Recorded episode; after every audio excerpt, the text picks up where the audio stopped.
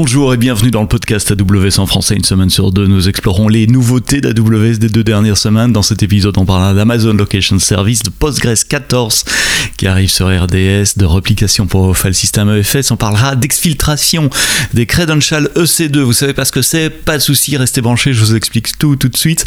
Le podcast AWS en français, c'est parti, c'est maintenant.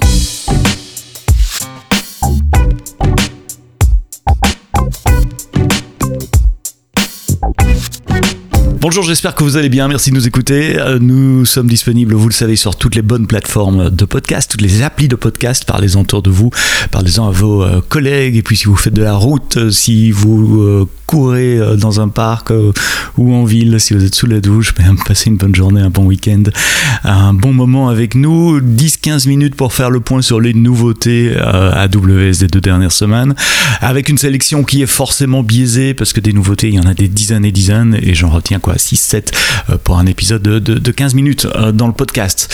Sans plus tarder, je commence avec Amazon Location Service. Vous savez, ce, service qui vous permet de, faire du guidage dans vos applications ou de localiser euh, des, des, objets sur, des cartes et de représenter des cartes. On avait parlé d'Amazon Location Service dans le podcast. J'avais reçu le General Manager d'Amazon Location Service au moment du, lancement de, ce service. Si vous avez des fonctions de, de cartographie, de routage, de guidage dans vos applications mobiles ou web, jetez un coup d'œil à Amazon Location Service. Une petite nouveauté, ça va pas changer le monde, mais ça va simplifier la vie des développeurs qui l'utilisent. C'est le Matrix Routing. On utilise, euh, vous utilisez Amazon Location Service entre autres pour fournir des services de guidage, comment aller d'un point A à un point B en fonction du trafic en temps réel à ce moment-là.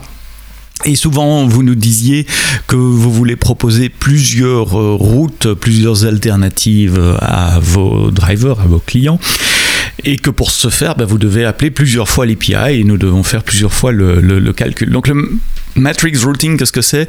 Ça permet en un seul appel d'API de demander plusieurs euh, routes à la fois. Et quand je dis plusieurs, c'est vraiment un grand nombre puisque euh, on supporte jusqu'à 350 origines et 350 destinations. Donc ça fait 122 500 routes possibles que vous pouvez retrouver seulement en un seul appel d'API, ce qui va simplifier grandement votre code. Vous êtes nombreux à utiliser PostgreSQL, la base de données open source euh, entièrement managée sur Amazon RDS. Manager, ça veut dire c'est nous qui provisionnons les instances, qui faisons les backups, qui faisons les installations des versions mineures et euh, bah, installons les patchs, etc. Euh, vous avez juste à utiliser la base de données dans vos applications et vous étiez nombreux à nous demander la disponibilité de PostgreSQL 14. Et bien voilà, PostgreSQL 14 est maintenant disponible sur Amazon RDS et sur Outpost également. Alors pourquoi est-ce que vous vouliez euh, PostgreSQL 14 ben, Il y a beaucoup d'améliorations de performance quand même, notamment sur les, grandes tables, les, queries en parallèle, euh, tout ce qui est euh, concurrence, toutes les applications qui font énormément de queries en parallèle sur, sur la base de données. La possibilité de faire des tables partitionnées, si vous avez beaucoup de, données dans une table, vous pouvez maintenant partitionner votre table. il y a le concept de, nettoyage des données, le vacuuming, le logical replication, euh, il y a aussi des, améliorations dans la gestion des, connexions sur euh, les, queries qui se durent vraiment longtemps et, puis bah, parfois le timeout euh, se déclenche côté, client. Il y avait des, petits soucis dans la gestion des connexions TCP qui sont corrigés maintenant, qui sont plus faciles à, à, gérer pour vous côté code. Je vous rappelle qu'en plus de Postgres sur RDS, vous retrouverez également quelques extensions, notamment la fameuse PostGIS pour gérer les données euh, géospatiales. Décidément, on reste dans le thème puisque je parlais d'Amazon Location Service juste avant. Il y a aussi pgcron qui est disponible pour, euh, faire du scheduling sur, vos bases de données. Euh, des possibilités d'import et d'export avec S3. Donc ça, ce sont des, extensions, des plugins qui sont installés en standard sur Amazon RDS. Vous pouvez mettre à jour vos bases de données de plusieurs façons. Soit vous faites un upgrade in place, donc vous mettez à jour votre base de données existante. Il faut être sûr de son coup là, parce qu'on peut pas revenir en arrière. Ou alors vous restaurez une nouvelle base de données 14 à partir d'un snapshot d'une version euh, précédente. Ou alors vous initiez une réplication avec euh, PG Logical, l'extension, ou notre service euh, AWS Data Migration Service qui permet de, migrer les données au fil de l'eau, un one shot et puis le, delta au fur et à mesure que la base de données source change. Donc ça vous donne plusieurs options de, migration Si vous déployez sur Postgres 14, sur Postgres aujourd'hui, si vous utilisez RDS, ben jetez un coup d'œil à la version 14. Vous étiez nombreux à l'attendre. Amazon Elastic File System, c'est un service entièrement managé pour des file systems NFS, donc facile à monter depuis Linux ou depuis n'importe quel Unix d'ailleurs. Vous êtes très nombreux à utiliser EFS euh, e pour euh, avoir des file systems partagés entre plusieurs instances EC2 ou avoir un file system persistant pour fonction lambda, puisque vous pouvez monter un file system EFS depuis une fonction lambda, ou des containers par exemple.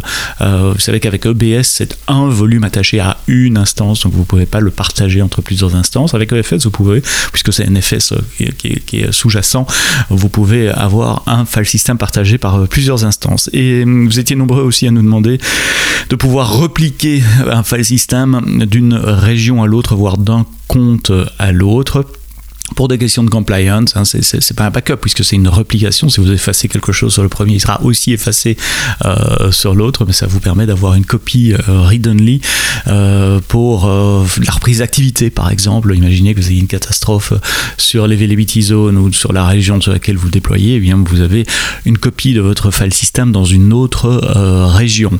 On vous promet des recovery point objectives jusqu'à maximum 15 minutes, donc assez court quand même. C'est très facile à mettre en œuvre. Vous allez dans la console, il y a un nouvel onglet réplication. Vous donnez la, la région de destination. Ça doit être dans la même partition. Alors là, c'est intéressant. C'est rare qu'on parle de partition. Les partitions, c'est le, deuxième mot dans, dans, les ARN. Vous savez, les resources notifier, les ressources, euh, la, notification des ressources. ARN 2.AWS. Ben, AWS, c'est la partition. Il y a trois partitions. AWS, c'est celle que vous et moi on utilise. Il y a une partition euh, dédiée pour la Chine puisqu'elle doit être complètement séparée pour des questions euh, de régulation.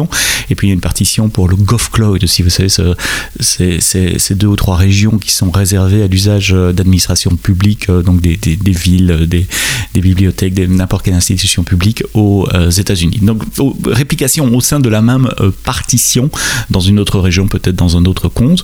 Et puis en cas de catastrophe sur votre région initiale, à tout moment vous pouvez interrompre la réplication.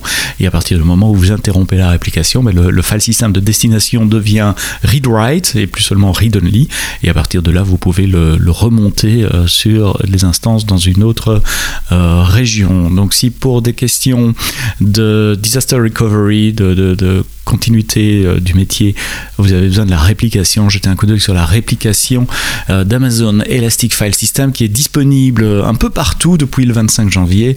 quand je dis un peu partout, c'est également en Europe avec Francfort, l'Irlande, Londres, Stockholm et bien sûr Paris. Les Panorama Appliances sont disponibles à l'achat sur Amazon.com, Amazon.fr. C'est quoi les Panorama Appliances euh, Je vous avais écrit le blog de lancement des Panorama Appliances. C'est une appliance, donc c'est une boîte électronique. Euh, c'est de la taille de quoi? C'est une, demi-boîte à pizza, même un peu plus petit que ça, sur laquelle vous pouvez connecter vos, caméras de surveillance euh, IP dans un environnement industriel, par exemple. vous la connectez au réseau. Elle collecte les flux vidéo qui viennent de vos caméras IP. Et depuis la console AWS, vous déployez sur l'appliance des modèles de vision assistée par ordinateur, donc des modèles que vous avez entraînés pour la vision, pour reconnaître des objets euh, dans, dans, des images. Et euh, la reconnaissance des objets, donc l'appel au modèle se fait sur l'appliance elle-même. Donc euh, vous ne devez pas sortir les flux vidéo de votre environnement, de votre réseau, vous ne devez pas les envoyer dans le cloud tout le traitement des images se fait sur cette appliance qui après elle est connectée, elle peut générer des alertes CloudWatch par exemple euh, avec les, métadonnées, avec les données qu'elle a, qu'elle a euh, détectées. Ça vous permet de faire de la computer vision sans devoir envoyer des flux vidéo dans le cloud et en gardant vos images euh, sur votre réseau. Donc cette appliance, avant il a fallait la commander par la console AWS, maintenant vous pouvez aller simplement sur amazon.fr et la commander là une fois que vous euh, vous l'enregistrez dans votre compte AWS à partir de la console. Il faut une clé USB pour faire ça, euh, parce qu'il y a une génération de certificats qui est installée au, premier boot sur, l'appliance, et puis à partir de, là, vous faites tout le reste dans la console, la configuration des flux des caméras, les adresses IP des caméras, et évidemment, envoyer vos modèles. Si vous êtes intéressé, euh, je mets le lien dans les notes du podcast, du blog. Il est en anglais, mais vous n'aurez pas de, mal à comprendre, j'en suis sûr, du, blog que j'avais écrit au moment du, du lancement de Panorama. C'était en octobre l'année passée, 2020. Un nouveau service rejoint le Fritière. Le Fritière, vous savez, c'est cet espace gratuit euh, où vous pouvez essayer les différents services AWS sans devoir euh, euh, payer. C'est Amazon Document DB. C'est une base de données orientée documents qui est compatible avec MongoDB, qui est hautement disponible, durable, entièrement géré. Et eh bien, à partir du 24 janvier, il y a maintenant un mois d'essai gratuit. Donc, si vous n'utilisez pas encore Document DB, vous pouvez l'essayer automatiquement. Vous avez jusqu'à 750 heures d'une instance T3 Medium, 750 heures, c'est équivaut à, une instance 24 sur 24 pendant, pendant un mois, avec 30 euh, mégas d'IO, 5 gigas de stockage et 5 gigas de, de, backup. Et tout ça pendant, pendant euh, un mois. Vous pouvez aussi créer un cluster avec plusieurs euh, T3 Medium. ce qui est important là-dedans, c'est les 750 heures qui sont gratuites. Ça compte pas si vous utilisez une instance pendant tout le mois ou deux instances pendant deux semaines. Vous répartissez vos instances comme vous voulez sur ce quota de 750 heures gratuit. Donc si vous avez besoin d'une base de données compatible MongoDB euh, et que vous voulez euh, y jeter un coup d'œil et jouer un peu avec, vous pouvez le faire gratuitement maintenant sur Amazon Document DB.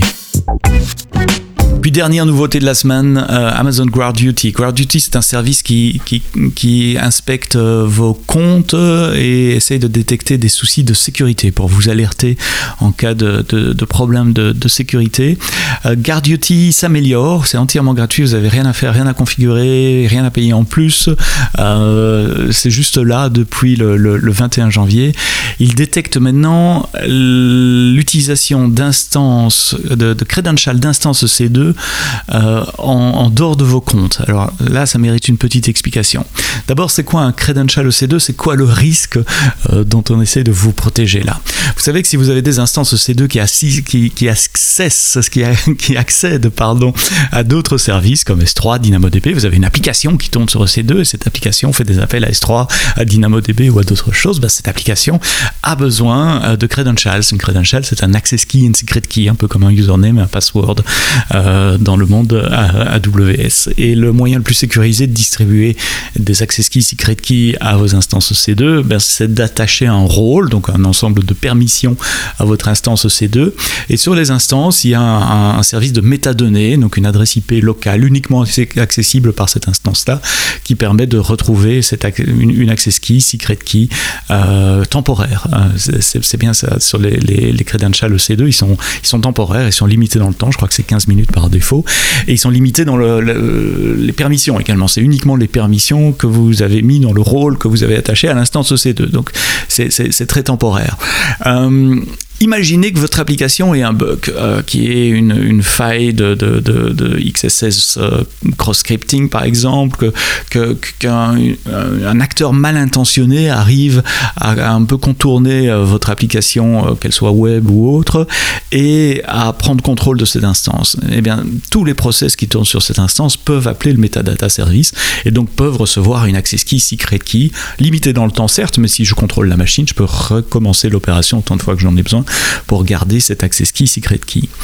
Et donc, euh, dans ces cas-là, je suis, imaginez que je sois la mauvaise personne qui ait réussi à compromettre votre instance j'extrais une access key secret key et j'obtiens donc toutes les permissions qui sont associées à cette instance. Je peux peut-être aller lire ou écrire votre bucket S3 ou dans des bases de données DynamoDB ou faire d'autres choses en fonction des, permissions que vous avez données à l'instance.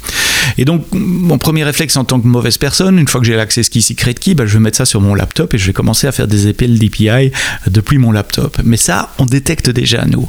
Parce que du coup, l'adresse IP euh, qui appelle l'API avec votre access key secret key, c'est pas une, une adresse IP AWS. donc ça c'est assez facile à détecter pour nous. Et depuis longtemps, GuardDuty était capable de générer des alertes pour dire attention, quelqu'un a volé des instances euh, credentials euh, de votre compte et les utilise en dehors d'AWS. Mais du coup, comme je suis un, mauvais acteur euh, malin, je ne vais pas utiliser mon laptop pour faire ça. Je vais prendre un autre compte AWS que j'ai créé pour l'occasion et je vais utiliser votre Access Key Secret Key à partir d'un autre compte AWS. D'accord? Là, vous me voyez venir.